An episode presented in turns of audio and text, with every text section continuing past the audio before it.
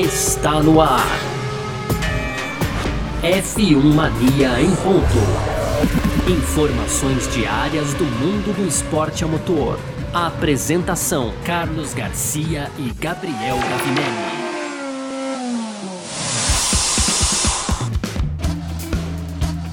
É isso, valeu demais pela sua presença, valeu você que tá junto com a gente por aqui, tá no ar mais uma edição do nosso podcast F1 Mania em ponto.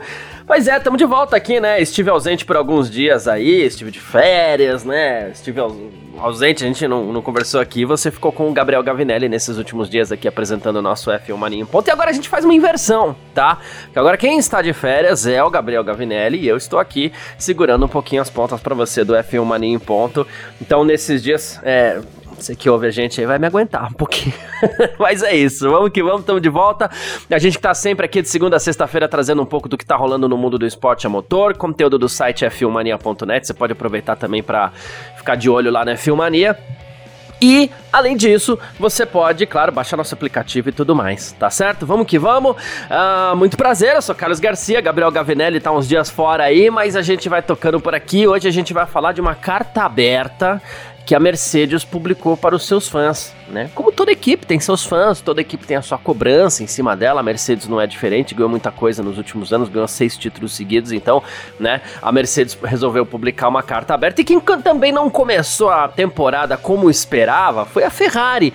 E a gente vai falar um pouco também sobre esse início da, da Ferrari aí, que pode inclusive perder profissionais e tudo mais. E nosso terceiro bloco com as rapidinhas aí, a gente vai falar sobre as semelhanças entre os carros da Red Bull da, da Aston Aston Martin, segundo uma publicação alemã.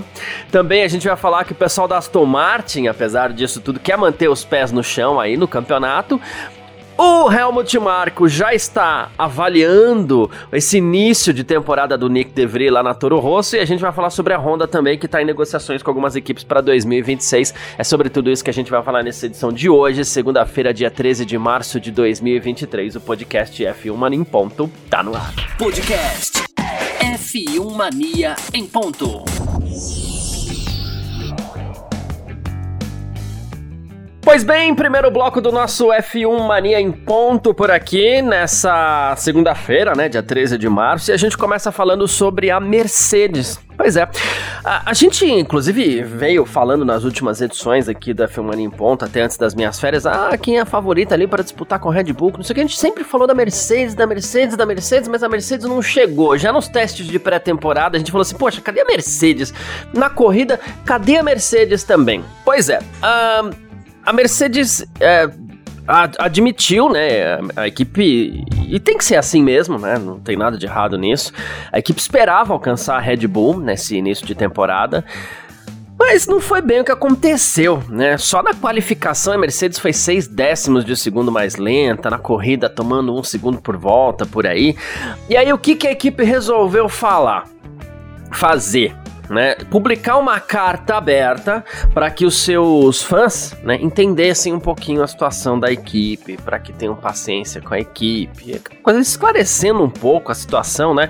Porque vale lembrar que quando a gente fala de fãs, a gente fala de imagem, a gente fala até de valor, de ações e tudo mais, o valor da equipe no mercado, né? De ações não, o valor da equipe no mercado. Então, Muita coisa está em jogo, patrocinadores e tudo mais, investimento que é feito na equipe, e até por isso é, a gente já sabe que a equipe está considerando abandonar o conceito do carro, o W14, e até quem sabe desenvolver um carro completamente novo, né? Os, os ruídos são fortes, né? E aí a Mercedes escreveu o seguinte no seu, no seu, no seu site, né? Colocar alguns trechos aqui, né? Vamos falar de alguns trechos. Primeira coisa, e a gente vai comentando. uh, o Bahrein, palavras da Mercedes, tá? O Bahrein doeu. Doeu a cada um de nós que entramos em todas as temporadas determinados a lutar por títulos nos campeonatos. Doeu na equipe como um todo depois de colocar tanto trabalho duro em um carro que não atendeu às nossas expectativas e sabemos que isso magoou vocês, nossos fãs também. Sua paixão e apoio são muito importantes para nos levar adiante e sabemos que sentimos a mesma dor. Quando a gente fala sobre isso, a gente vê que a Mercedes sentiu o golpe, entendeu e já deixa a promessa, já deixa no ar, ó, as coisas definitivamente não aconteceram. A Mercedes aceitou a derrota. Primeira etapa do ano e a Mercedes já aceitou a derrota, que fique bem claro isso daí. Tá? E a Mercedes continua. A situação que enfrentamos agora não é a que qualquer um de nós queria, mas é a que temos. Essa é a realidade. As perguntas simples são: o que podemos fazer a respeito disso? Primeiro, não vamos entrar em pânico ou é, reagir instintivamente. Né? Em um holofote tão feroz quanto a Fórmula 1, as pessoas são rápidas em apontar o dedo ou procurar bodes expiatórios, mas você nos conhece melhor do que isso. Equipe falando pro fã. Né? Por dentro da equipe, falamos sobre ter coragem para falhar, caráter para ser responsável força para ver o fracasso como uma oportunidade. Temos sido abertos extremamente honestos sobre onde nos encontramos e estamos trabalhando com urgência e calma para construir nosso, nosso plano de recuperação recuperação. É meio conflitante essa história de, de urgência e calma, mas enfim. A equipe continua dizendo aqui: se você neste momento está fazendo críticas ou dando apoio, Há uma maneira certa de fazer isso e uma maneira errada. Queremos que a nossa comunidade online seja um espaço seguro, cheio de debate saudável, onde as pessoas tratam as outras e são tratadas com respeito, sejam elas membros da equipe, torcedores da Mercedes ou torcedores rivais. Você está pronto para se juntar a nós nessa luta? Se não, então não há ressentimentos. Se sim, então vamos fazer isso. Encerra a carta aberta da Mercedes assim, né? Uh, então, assim, uh, o que, que a Mercedes. Uh, deixa muito claro nesse início de temporada. Estamos fora do jogo. Isso acho que é, é, o grande recado, assim, e na verdade é o que, no fim das contas, mais me espanta, né? Porque. E por que, que me espanta muito, para ser muito honesto? Ano passado a Mercedes começou mal, pediu calma, admitiu que as coisas não estavam andando bem, teve o problema do porpoising, uh, teve problema entre eles ali, uh, teve muita coisa que aconteceu na temporada do ano passado é, com Hamilton de um lado, Russell do outro, Russell andando muito bem, Hamilton trabalhando muito forte, testando, testando, testando, criando, criando, enfim. E, mas no fim da temporada a Mercedes chegou a conseguir uma vitória. A Mercedes mostrou uma melhora muito grande. Então, hum, é, quando a gente quando a gente vê que a Mercedes, a primeira coisa, automaticamente, quando eu vejo que ah, a Mercedes não começou tão bem a temporada, né? É, ah, mas vai se recuperar. Vai ser campeã? Não, não sei, talvez não dê tempo. Muito provavelmente não dê tempo mesmo, mas a Mercedes vai se recuperar.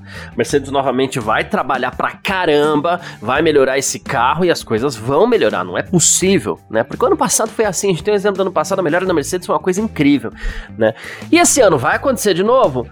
Eu até acredito que pode acontecer, mas a Mercedes talvez não, né? E quando a gente fala de abandonar o conceito do W14, é um conceito polêmico e de forma polêmica também a Mercedes decidiu é, manter esse conceito para 2023. Nem todo mundo entendeu isso, mas é, passou-se a impressão de que o problema, o problema não era exatamente o conceito do carro, mas agora parece que a Mercedes abraça a ideia de que sim, é o conceito do carro que é o problema. E essa decisão pode ter sido, assim, é, causa de ruína. Porque se na primeira etapa do ano a Mercedes já está pedindo desculpas. Se na primeira etapa do ano a Mercedes já está admitindo derrota, já está publicando carta aberta, já está inclusive cogitando é, mudar o conceito desse carro, aí a gente parte para um outro lado que é responsabilidade, tá? Uh, eu não sou torcedor da Mercedes, eu não tenho torcida, eu enfim, eu sigo bem aqui, o meu papel aqui é analisar, mas a gente sabe que a Mercedes, que o Hamilton tem uma torcida muito grande, e o principal não é isso. Quando eu falo de responsabilidade, é porque dentro da equipe a gente tem Toto Wolff, com um terço da equipe, a Ineos, que é a, a, a, patrocinadora, mas que tem é, parte da equipe, e tem a própria marca Mercedes uma marca que entrou na Fórmula 1 para ganhar, uma marca que investiu para ganhar, comprou equipe para ganhar, conseguiu ganhar, conseguiu tudo. E alguém neste momento é o responsável pela equipe ter mantido o conceito do carro o mesmo, basicamente o mesmo conceito do W13 para este ano, né, no W14, manteve-se o conceito e a equipe começou mal, e a equipe já está admitindo derrota, e a equipe já está jogando a toalha. Então quem é o responsável por manter o conceito? Quem é o responsável por fazer com que a equipe tenha continuado no mesmo caminho, um caminho que impediu que a equipe disputasse o título ano passado? Existe uma pessoa, existe um time de pessoas, existe um departamento. Então, quando a gente pensa, de novo, Toto Wolff, High News e Mercedes, alguém vai querer encontrar aonde está a responsabilidade disso tudo? Quem foi que, a, que, que, que, seguiu esse caminho, que resolveu seguir esse caminho de novo? Pode ter sido uma pessoa, pode ter sido um departamento, pode ter sido um grupo, pode ter sido uma decisão conjunta, mas é preciso, é, por parte da Mercedes ou da Ineos ou do Toto Wolff, identificar isso. E por que, que eu falo sempre? Eu estou separando Mercedes, Ineos e Toto Wolff. A Mercedes é o nome da equipe. Mas a Mercedes só tem um terço da equipe, a Ineos e o Toto Wolff tem um terço cada um né? Então, é, esses três querem ganhar sempre. Né? E a Mercedes, além de tudo, ela tem. Aí a gente está falando sim novamente da marca Mercedes, a marca tem uma reputação a zelar. Né? É, desde os anos 50, na primeira passagem da Mercedes pela, pela Fórmula 1, se dizia: não, a gente ganha a corrida no domingo para vender carro na segunda-feira. Né? E, e, e, será que agora a Mercedes vai vender carro na segunda-feira? Vender vai, a gente sabe, a Mercedes não vai quebrar por causa da Fórmula 1, mas investe-se muito para se perder vendas na segunda-feira. Será que é isso que a Mercedes quer? Será que é esse tipo de marketing que a Mercedes quer para ela? A gente não sabe. Então, é, por que, que a gente destaca isso e por que, que eu falo dos responsáveis? Porque certamente, tá? Uh, nas próximos, nos próximos dias, nas próximas semanas, a gente vai ter é, o rescaldo dessa tragédia, que foi o início de temporada na Mercedes. Ah, mas no resultado lá tava nos pontos. Ok. Na minha visão, olhando, não foi uma tragédia, né? Mas a Mercedes abraçou como tragédia a partir do momento que ela publica uma carta aberta admitindo derrota, pedindo desculpas, pedindo inclusive racionalidade nas cobranças. Né? Então a Mercedes abraçou isso como uma tragédia. Então para Mercedes isso deve ter sido horrível. Ó, esse carro não vai funcionar a gente não vai conseguir resultado esse ano. Desculpa, gente, mas as coisas não deram certo mais uma vez. Né? Então, esse é o caminho que a Mercedes é, abraçou, essa é a realidade, essa é a imagem que, que, que a Mercedes abraçou então, nos próximos dias, nas próximas semanas, alguma coisa deve acontecer, eu chutaria. Pode ser que não aconteça nada. A gente até espera que não aconteça nada. A gente espera que, né, embora vá ser chato pro fã da Mercedes, ver a Mercedes ter que uh, remar, remar, remar de novo, uh, assim como aconteceu no ano passado, para chegar lá na frente, quem sabe, conseguir uma vitória, duas, sei lá, né? Vai ser chato, vai ser muito chato. Você que tá aí, que tá ouvindo a gente, que é fã da Mercedes, vai ser chato. Não vai ser legal, não. Mas. Uh, eu preferia que ainda assim a Mercedes seguisse pelo caminho racional, mas talvez não é o que vai acontecer, né? E aí o que eu quero saber, eu vou deixar no ar. É que, e se o responsável for Toto Wolff, que é dono de 1% da ou de, de um terço da equipe, né? E como ficaria ao lado da Mercedes, que por sua vez é, já não é de hoje, Ó, a parte dela tá ali na prateleira para quem quiser comprar. Ela não tá indo no mercado buscar comprador, mas tá na prateleira. Quem quiser compra porque ela já enjoou um pouquinho da brincadeira, né? Então a gente não sabe para que lado que vai isso daí.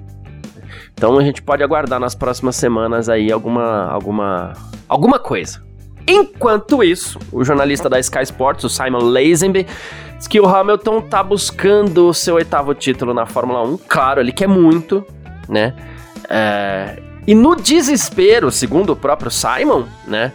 É, ele poderia buscar a Ferrari. Né? Ele falou assim que o Hamilton ainda não assinou renovação de contrato com a Mercedes, tá esperando para ver como vai ser o carro desse ano, né? É, e que poderia buscar uma mudança aí para para Ferrari. Não sei se é o caminho para o Hamilton. Não sei se dá tempo ainda, inclusive, do Hamilton conquistar esse oitavo título. Mas que eu digo, inclusive, que seria muito importante pro Hamilton tentar conseguir esse oitavo título, não é nem para bater os números do Schumacher, é para poder falar assim, olha, eu posso ganhar com um carro que não é imbatível também. É, porque é, é, eu, para mim, tá tudo bem, o Hamilton é um dos maiores da história, sim. E não foi só por causa do carro que ele ganhou, não. Né? Mas muita gente fala isso, ele é cobrado muitas vezes por conta disso. Então, para ele seria legal, né? E, e tudo indica ele quer muito esse oitavo título, mas muito esse oitavo título, demais, né? E aí estaria já cogitando alguma coisa. Uma eventual saída do Hamilton, inclusive, seria um, um golpe é, absurdo, um golpe muito forte ainda nesse castelo de cartas aí da Mercedes, né? Então isso tudo pode ruir. Mas vamos com calma. Eu acredito que alguma coisa possa acontecer. É... Uma carta aberta dessa tem muito impacto. Muito, muito, muito, muito impacto. E a Mercedes abraçando a derrota de novo, né? Uh, então, vamos aguardar para ver onde as coisas chegam. Eu falei isso de, de, de, Hamilton porque quando alguém da Sky Sports cogita alguma coisa assim, claro que a gente comenta, mas eu não acredito nada, não quero, não acho que é legal ficar especulando muita coisa nesse momento e a Mercedes vai dar um jeito de trabalhar. Duro é, rema tudo de novo, perde mais um ano, mas é o que vai acontecer. Rápido não vai ser. Talvez a Mercedes não esteja brigando rapidamente por vitórias, não. Mas vai chegar no ano brigando porque eles são um time incrível. É, o corpo técnico da Mercedes é uma coisa maravilhosa, uma coisa espetacular, assim. Então vai chegar no ano forte como chegou no ano passado. Né? Talvez não seja tão rápido. Esse é o ponto tá bom? Falamos da Mercedes aqui no nosso primeiro bloco desse F1 Mania em Ponto, dessa segunda-feira. A gente parte para o nosso segundo bloco aqui para falar um pouquinho de Ferrari. F1 Mania em Ponto.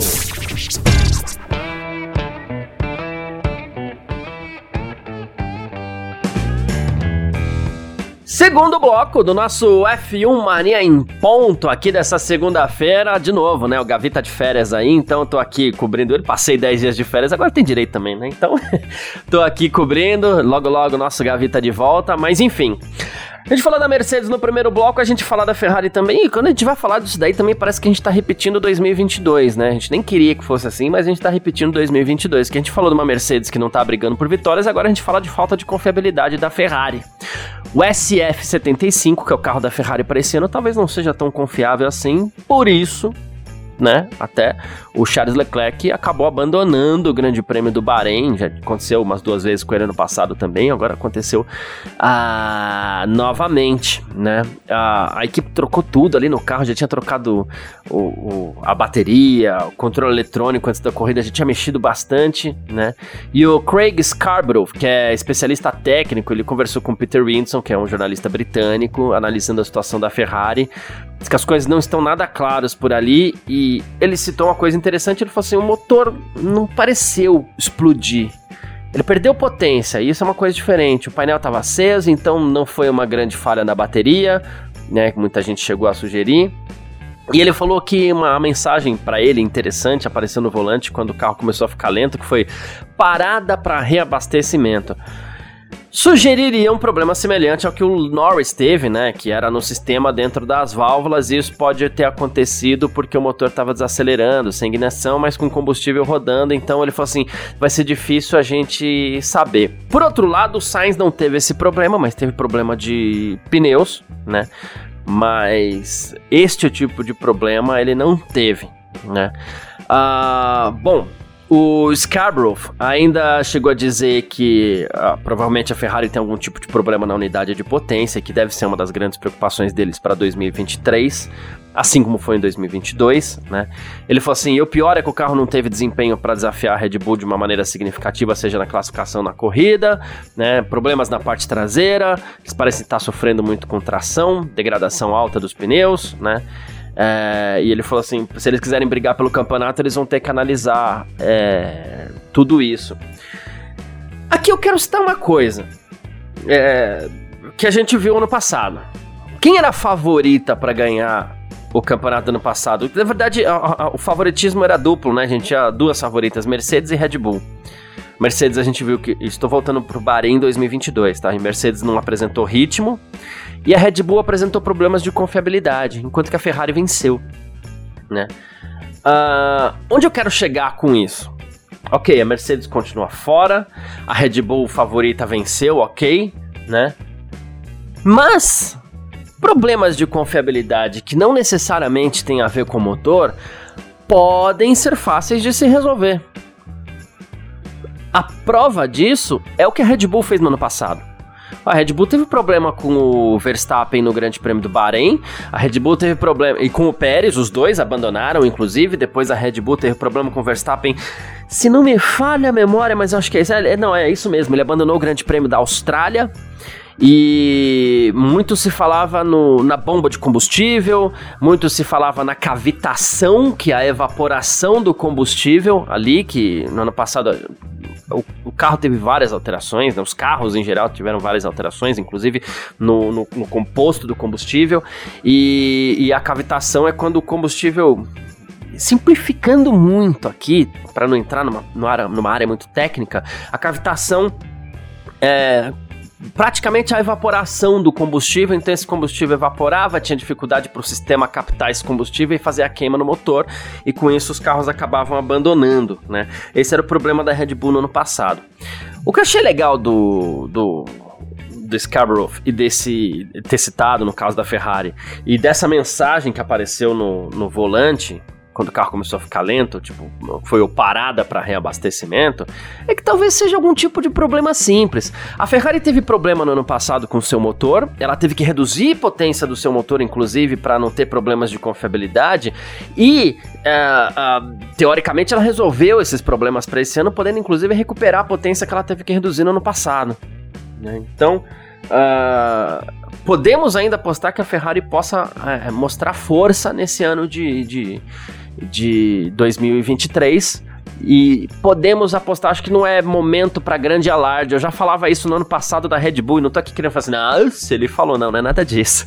Mas eu citava isso, pô, problemas de confiabilidade que podem ser fáceis de se resolver. Essas equipes encontram um problema, o problema chega, do mesmo jeito que chega, elas resolvem e, sei lá, daqui duas, três corridas. Talvez o problema da, de confiabilidade da, da Ferrari seja muito mais simples de se resolver do que o problema de desempenho da Mercedes, por exemplo.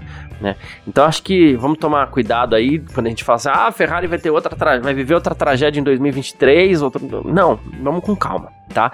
Mas, né, por outro lado, apesar do que aconteceu, e apesar do que eu tô falando, também o que é notícia é notícia, já estão se especulando, a, já está se especulando a saída de alguns funcionários da Ferrari, inclusive o Lohan Mekier, que é diretor de corrida, ele teria sinalizado o desejo de deixar a Ferrari, né? Ele saiu da FIA, foi para a Ferrari, depois para ser diretor esportivo, depois ele passou a ser diretor de corrida, como ele é agora, né? E ele teria ofertas da Alpine, da Liberty Media e da própria FIA. Né? Então ele já estaria pensando em sair da, da Ferrari, bem como o David Sanchez, que é chefe de aerodinâmica, estaria encerrando seus laços aí com a Ferrari, pensando em ir para McLaren. Quando você começa a perder pessoas, aí já é um pouco mais complicado, né? Mas ainda assim, acredito que possa ser um problema fácil de se resolver sem a análise. Quando eu falo que eu acredito um problema que, que que possa ser um problema fácil de se resolver. Parece que ah, o Garcia foi lá, analisou tudo e tá dizendo que é coisa simples. Não, não é nada disso. O que eu tô dizendo com isso é que assim, talvez não seja nada tão complicado assim, assim como não foi é, nada muito complicado o problema que a Red Bull enfrentou no início do campeonato passado. Então, fãs da Ferrari, é, eu ficaria, se fosse um de vocês, um pouquinho mais otimista que fãs da Mercedes, por exemplo, para esse início de temporada, porque talvez seja coisa simples, né? Talvez tenha sido algo isolado, Talvez, talvez, talvez. Pode ter um monte de talvez aí. Tá bom? Ah, falamos um pouquinho da Ferrari aqui também nesse nosso segundo bloco do nosso F1 Mania em ponto. A gente parte para o nosso terceiro bloco com as nossas rapidinhas. F1 Mania em ponto. Terceiro bloco do nosso F1 Mania em ponto por aqui com as nossas rapidinhas de sempre. E, bom, no Grande Prêmio do Bahrein, a segunda equipe foi a Aston Martin, não tem jeito, né? Com Alonso em terceiro ali, um pódio muito bacana, um pódio muito legal, todo mundo cheio de otimismo lá na Aston Martin, enfim. Um, o pessoal já mirando vitória, aquela coisa toda. E Auto Motor Sport fez uma análise do projeto da Aston Martin para 2023, né? E segundo a Automatransport, quase nenhum carro aguenta as tremulações da pista ali com tanta calma quanto a MR23, que é o carro da Aston Martin. Ele falou assim também que quase ninguém é tão estável nas freadas, quase ninguém tem uma tração tão boa, né? A saída de traseira não é um problema. Ele falou assim, com poucas exceções a traseira tem aderência ao asfalto, né? E ele falou assim, apenas a Red Bull tem características semelhantes, segundo o Automotorsport, né? E o motivo dessas semelhanças, né, seria é, ao, o, o, fluxo de funcionário entre os times, né? Em 2021, sete engenheiros da Red Bull foram para Aston Martin, inclusive o Dan Follows, que é o novo diretor técnico, uh, o Andrew Lassie, que também é o diretor aerodinâmico e tal, e o ex-chefe aerodinâmico da Mercedes também, o Eric Blanding, né? Outros engenheiros também, então muita coisa foi para lá. Muita gente chegou trazendo uma visão nova, chegou para resolver problemas, né? E, e aí a gente volta. Poxa, foi uma temporada ruim para Aston Martin no passado, foi mesmo, mas a gente pode retomar é, uma coisas que a gente sempre falou por aqui, né? Que o Lawrence Stroll, dono da, da, da Aston Martin, não vem para brincadeira, ele leva a sério, as coisas na mão dele funcionam bem. Então pode ser, ó, gente, tá faltando gente aqui para resolver esse problema. Quem que eu tenho que contratar? Então vem cá você, vem cá você, vem cá você, vem cá você.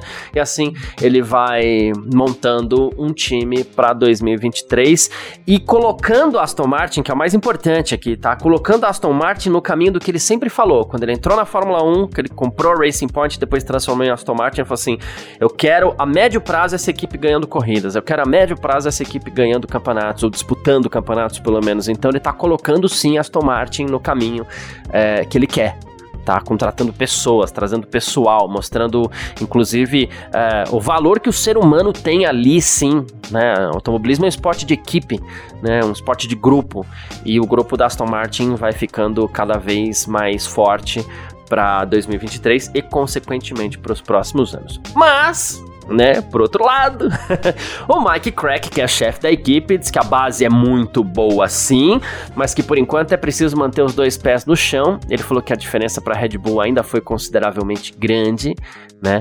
Ele falou assim, e a gente nem sabe até que ponto eles estavam controlando ali a corrida desde o começo, tal, né? Então, o Mike Crack pediu para todo mundo manter os pés no chão e manter os pés no chão é importante também, porque é mantendo os pés no chão que as pessoas trabalham mais duro também, né? Então, legal do Mike Crack aí ter, ter, ter, ter pedido pés no chão para todo mundo, torcida, mídia, equipe, todo mundo. É preciso manter os pés no chão, tá? Mais uma aqui, ó. Uh, o Helmut Marko começou o processo de frito. Ô, oh, cara, eu vou te dizer, viu? Mas tudo bem. É um dos personagens do nosso F1 Mano em Ponto. Uh, o Nick DeVry é o novo contratado do time Red Bull ali, né? Correndo na AlphaTauri, né? Ele conseguiu essa vaga depois de ir muito bem uh, substituindo o Alexander Albon em 2022 no Grande Prêmio da Itália, né? Foi lá, conseguiu o contrato com a AlphaTauri, tudo lindo, tudo maravilhoso, mas o Helmut Marko, é, enfim, ele falou assim que o Nick tem muita experiência, mas ainda é oficialmente um novato. Né? E ele falou assim: Poxa, ele estava envolvido com a Mercedes, foi terceiro piloto, piloto reserva, né? Conhece muito, mas aqui é AlphaTauri não Mercedes, ele falou. Em termos de orçamento e mão de obra, não dá para comparar. Ele falou que teve pontos positivos, mas que é preciso perceber que essa equipe é diferente e que ele precisa focar no próprio desempenho. Ele falou assim: nos setores 1 e 3 ele pilotou muito parecido com o Yuki Tsunoda, mas no setor 2 ele perdeu demais. Ele precisa acelerar mais. Não quis dar muito detalhe. Falou que foi uma corrida disputada, né? É, e que precisa, claro, o Devry precisa de chance, gostou da forma de trabalhar do, do Devry, né, da abordagem e tudo mais, mas cobrou. Diz que agora precisa começar a acelerar, precisa começar a entregar desempenho sim.